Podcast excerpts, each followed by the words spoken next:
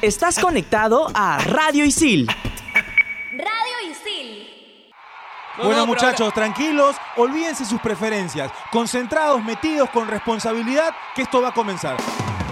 Radio Isil presenta Entretiempo. ¿Comenzamos?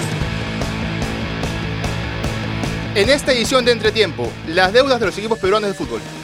Saber si la reestructuración de Universitario va a ser aprobada bajo la administración de Carlos Moreno. ¿Qué es una deuda concursal? ¿Qué es una administración temporal? ¿Y qué es el plan de reestructuración? Todo eso y mucho más aquí en Entretiempo. Hola, ¿qué tal amigos? Estamos aquí con Piero y con Bruno para explicarles un poco eh, qué es un plan de reestructuración, todo el tema de la deuda de la U, que es eh, hoy por hoy pasa por su momento más complicado, creo yo. ¿Qué tal, Bruno? ¿Cómo estás? ¿Qué tal, Gabriel? ¿Cómo estás? Sí, también el, el plan de reestructuración que viene realizando la U, que lo empezó en el 2017 con Raúl Leguía, que no, que no está siguiéndose de la mejor manera por las administraciones temporales que estabas hablando, por, por el cambiar tanto de acreedores. Porque primero era el principal acreedor, Solución y Desarrollo Empresarial. Pasaron un par de años y ahora se vuelve a cambiar de acreedor y ahora el, el nuevo acreedor es Gremco. Con el 51%. Pero para todo esto vamos a hablar primero qué es en sí el plan de reestructuración.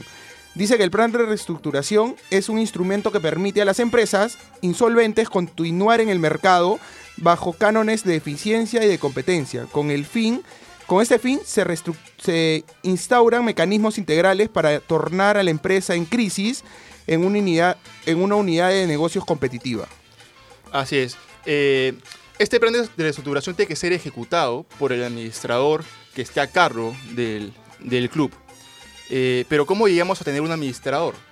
Hay un- todo un proceso concursal que junta a una junta de acreedores y que elige al administrador temporal, Temporal. del club. Ese administrador es el encargado de ejecutar o, en todo caso, declarar en, en quiebra al club siempre y cuando sus activos, digamos, el estadio, por ejemplo, el caso de la U, el estadio Monumental, el Fernández, Campo Mar, eh, sea menor a la, La deuda, deuda que que, tiene. tiene. Universitario. Claro, Como pero- no es el caso, no es el caso, porque estos tres activos juntos superan ampliamente la deuda que tiene Universitario, eh, no, no, se, no se da la situación para que haya una liquidación, Liquidación. y se, se declare en quiebra Universitario de Deportes. Claro, ya que hablas del tema de liquidación, o sea, esto no podría venir en caso a, a universitario, ya que tú, como bien dices, el patrimonio de la U supera los mil millones de soles y la deuda que en sí tiene la U es menos de 400 millones de soles. O sea, en teoría la U no tendría por qué ser liquidada. Claro, pero también tiene que aprovechar los espacios que tiene.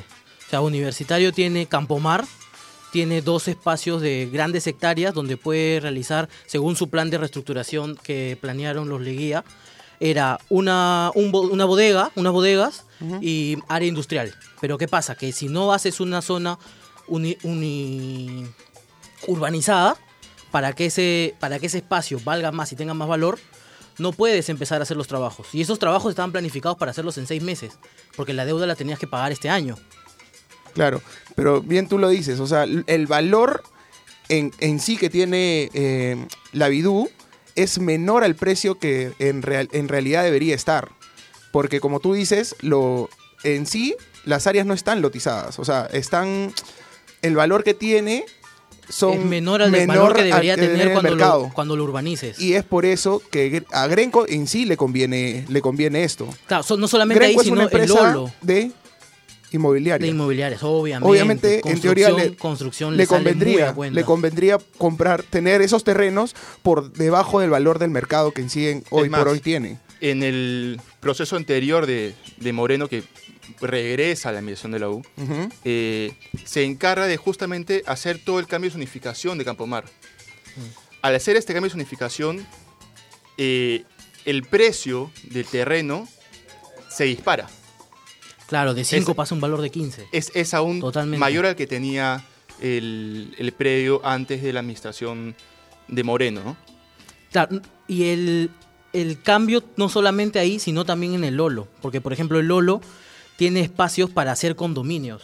De 15 pisos, 4 pisos y me parece de 2 pisos. ¿Y eso qué, qué pasa? Que va a ser primero usado para vender o alquilar por cierta cantidad de años.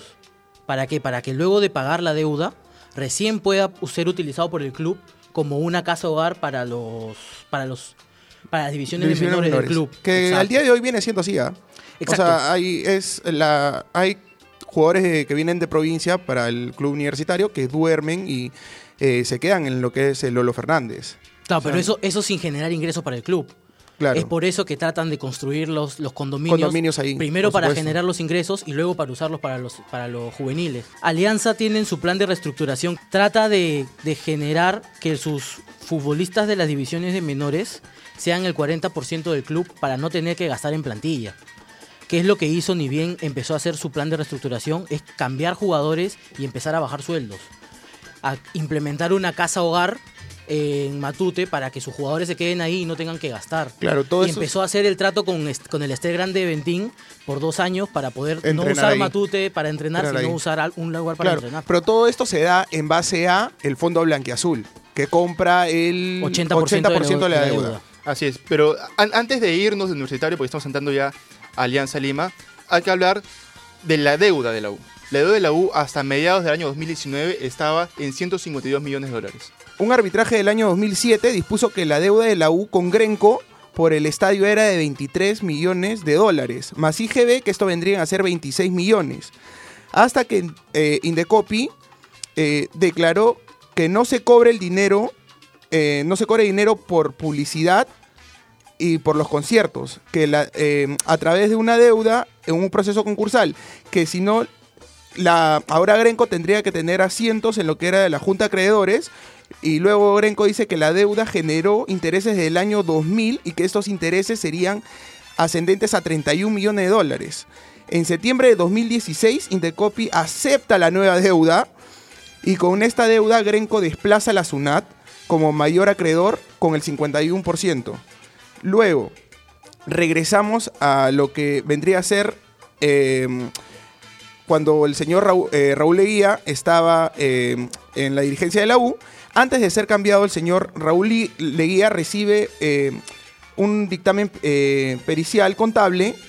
Él solicita un perito judicial, el señor solicita al perito judicial Félix Aquijes eh, Soler para determinar cuánto en sí, cuánto en sí de dinero se le debe a Grenco eh, por conceptos de publicidad de octubre. eh, a ver, eh, digo por qué concepto de publicidad. Porque cuando se construye el Estadio Monumental, eh, una de las formas de pago para sanea- sanar los, lo- la deuda de la construcción del estadio iban a ser lo que es por mediante publicidad estática y lo que venía a ser los eh, conciertos. Conciertos. Entonces, en octubre del año 2016, eh, sobre eventos realizados en el Monumental entre los años 2000 al 2015, por derechos de eh, publicidad estática en el estadio, el perito determina que Universitario en sí no le debe nada a Grenco, pues Grenco ya habría cobrado 48 millones de dólares en lo que vendría a ser también uno de los acuerdos que se hizo cuando pues, se construyó el, eh, el estadio, que venía a ser la venta de palcos, publicidad y eventos. La U al día de hoy tiene cuatro juicios. Según el, pericio, eh, el perito, al 31 de diciembre del 2015, con intereses y todo, Grenco habría cobrado más de, más de lo que la U le debe. Según el perito, Grenco tendría que devolverle a la U lo que sería la suma de 8.234.578.30 dólares. O sea, al día de hoy no se sabe si 100 acierta cuál es la deuda, un monto establecido de cuánto en sí se debe a la U. Ahora, Se ha, que se solicitado un perito al Poder Judicial para que justamente establezca, establezca el cuál es la deuda. deuda. Claro. O sea, el señor Raúl Leguía solicita a él un perito para que se evalúe cuánto es lo que se debe en verdad. Ahora es lo que está eh, la U ha solicitado al Poder Judicial que también se haga un peritaje. Un, un peritaje oficial para que se sepa cuál es el monto real de la deuda que tiene Universitario. Al día de hoy, Universitario no puede saber cuál es la deuda de verdad porque se cambia de junta de acreedores eh, hoy día puede ser el, el principal acreedor Indecopi, mañana pasa a ser el principi- eh, principal acreedor Grenco. Al Entonces, Almerco, no, no es que y la U no quiera eh, eh, sanar la deuda y ponerse a derecho, sino que no hay, eh, no hay en sí un acreedor establecido que se fije para que se pueda sanar la deuda que tiene el club. Así es. Bueno, muchachos, nos vamos a un, corte, pero chiquito nomás, y regresamos con todo este tema aquí en Entretiempo.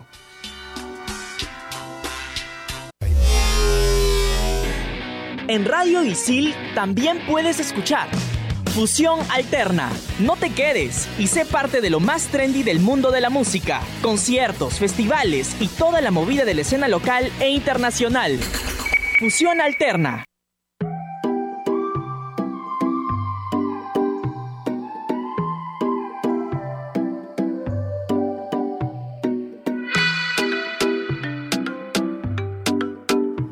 Estamos aquí de vuelta en Entretiempo para seguir conversando de este tema sobre las deudas concursales y nos quedamos hablando de la U justamente. Sí, pero vamos a remontarnos eh, al año 2012, precisamente en, el mes de marzo, cuando el gobierno del entonces presidente Ollanta a pedido de la SUNAT, dicta una ley para que los clubes con deudas tributarias que ya no pagaban sean sometidos a procesos de reestructuración o también llamados procesos concursales. Esta ley manda que las empresas que, que aceptan dicho proceso no sean manejadas más por su directorio, sino que eh, la nueva autoridad pasa a ser un conjunto de acreedores, con lo que las empresas, eh, las empresas tienen eh, deudas, sino llamadas eh, junta de acreedores, los nuevos acreedores, que son ellos quienes designan a los administradores temporales, todo esto bajo las reglas y supervisión de Indecopi. A esta ley se acogen cuatro clubes que son Melgar, Universitario, Alianza y Cienciano. Así es. Eh, esto habla, Piero, de- del año 2012. La ley recién, porque hubieron leyes complementarias, Claro. recién en diciembre de 2013 se ordenó que a partir del año 2014 estos clubes que se acogieron a, a- a esta ley tengan una administración temporal. Ujú. El primero fue Melgar, que se instaló en la Junta de Creadores en enero, al igual que Boys. Y en el año, en, en marzo del 2014, Cienciano se, se apega a esta ley y se le aprueba el plan de reestructuración. Ojo con lo que estoy diciendo, en el año 2014, Cienciano aprueba la ley de reestructuración del club. Ese mismo año, pero en el mes de abril, Alianza instala su junta de acreedores y se aprueba el plan de reestructuración de, Universi- de Alianza Lima, el año 2014. Ojo, el año 2014, también en el mes de mayo, la U juntas y, y crea su junta de acreedores. Ujú. Y no es hasta el año 2017 donde se aprueba recién el plan de reestructuración de la U. Tuvieron que pasar tres años desde que se instaló la Junta de Acreedores Universitario para que se apruebe una- un plan de reestructuración. Estamos hablando de que Alianza se juntó, hizo su, su, su Junta de Acreedores y se aprobó el plan de reestructuración al momento. Igual con Cienciano, igual con Boys, igual con Melgar. Universitario pasaron tres años para que se llegue a, a aprobar un plan de reestructuración que hasta el día de hoy va y viene y está que tambalea porque no se sabe si es que se va a seguir el plan de reestructuración o no. Justamente lo que hablabas tú. Entre tanta ida y vuelta, entre Moreno leía, leía, Moreno, Moreno leía, Ujú. están, sí, que seguimos el plan de estructuración, no, que no lo seguimos, y eso puede conllevar ahí sí a la liquidación del club, porque no se está siguiendo el plan de estructuración Claro. establecido para que se sanee la deuda. Sí, bien lo dices. O sea, no, no porque la U no quiera, sino porque no hay una estabilidad de que se sepa quién es el principal acreedor en estos momentos de la U. O sea, hoy por hoy lo es Grenco, con el 51%. Que no es mucho tampoco. Claro, pero el día de mañana puede cambiar y otra vez puede volver a entrar la SUNAT. O sea, hay una inestabilidad en el sentido de no, no se sabe quién es el principal Y- acreedor en estos el momentos. problema O sea, es que de todos los acreedores, de todos los acreedores que tiene la U, ninguno tiene o no están juntos para seguir un camino para salvar el club. Porque tienes Gremco que es el, el mayoritario, después está el grupo Almerco, después está Sol- Solución y Desarrollo Empresarial, Ujú.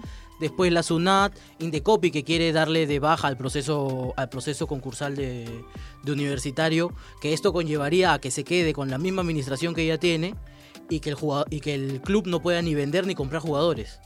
Y eso lleva a que el club prácticamente desaparezca. Entonces, si no hay un, un- una- un conjunto o que no se unen en un solo sentido los acreedores, Universitario nunca, nunca va a poder pagar la deuda.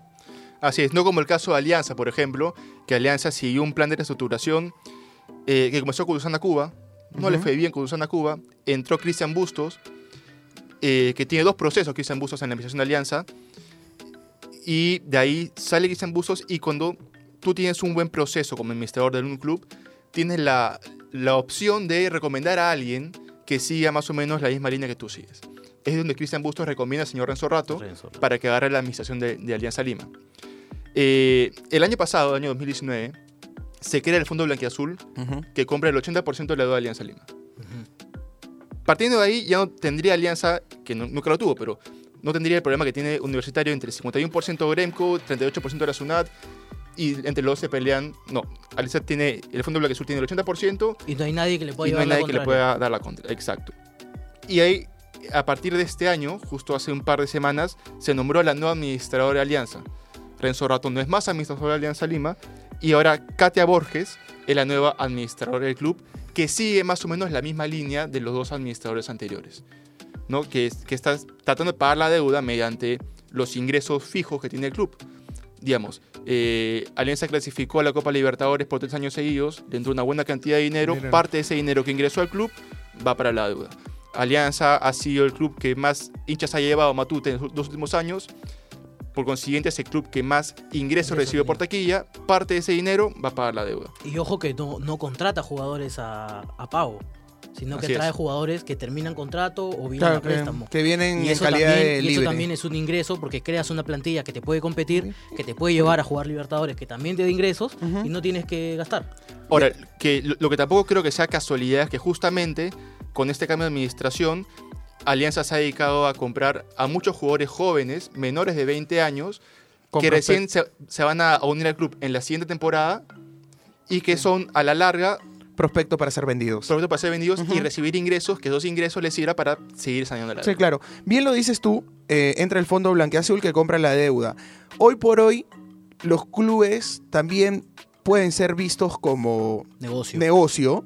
Entonces, ¿qué tan factible puede llegar a ser para un club que venga una empresa grande, compre tu deuda, y, o sea, compre la deuda para que el club vuelva a salir a flote? O sea, a ver, si tú ves que un club en lo que viene a ser, eh, no sé, eh, lo- la infraestructura que tiene el club, que vendría a ser eh, capital, se podría decir, Los activos. los activos que tiene un club son mayores a la deuda que tiene, te, puede, te conviene como empresa a comprarlas.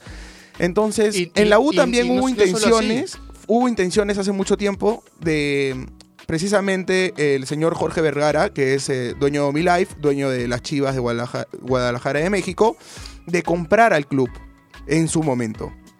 Entonces, sí, por ahí puede ser una vía factible para un club y se ve demostrado al día de hoy en lo que viene a ser Alianza Lima, porque Alianza Lima también al día de hoy sigue pagando su deuda, pero el plan de reestructuración que ha tenido ha sido factible.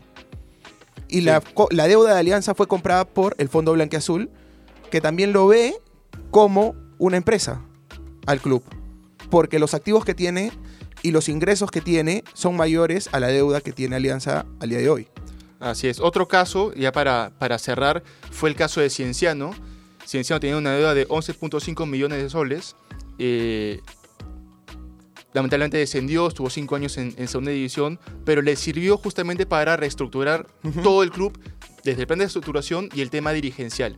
El señor Luis Dueña, eh, administrador actual de, de Cienciano del Cusco, canceló la deuda en septiembre del año 2019.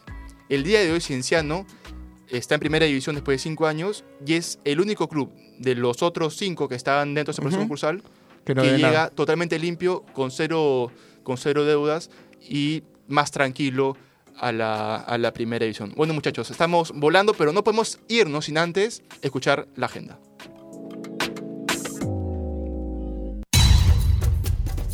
Estos son los partidos más importantes de la fecha 5 de la Liga 1 Movistar. La jornada inicia con Alianza Lima enfrentándose a Municipal el viernes a las 8 de la noche. El domingo se enfrentan la Universidad de San Martín con Carlos Manucci a las 11 de la mañana. Ese mismo día juega Sport Boys contra Universitario de Deportes a las 3 de la tarde. Y cierra la jornada el partido entre Universidad César Vallejo y Sporting Cristal a las 5 y 45 de la tarde. Estás conectado a Radio Isil.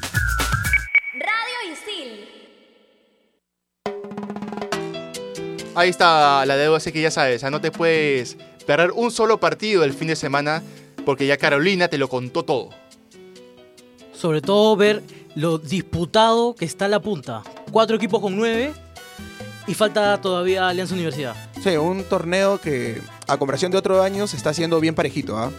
A comparación de otros años este torneo está parejo. O sea, equipos que te ganan de visita, que otros años era improbable predecir que ciertos clubes puedan ganar en la altura, ¿no?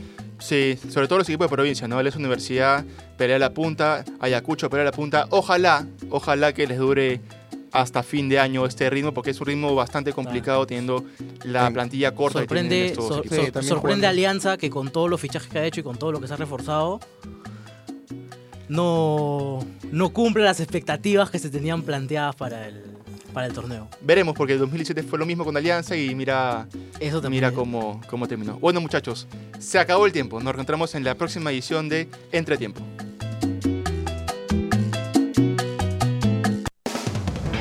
Radio Isil presentó Entretiempo.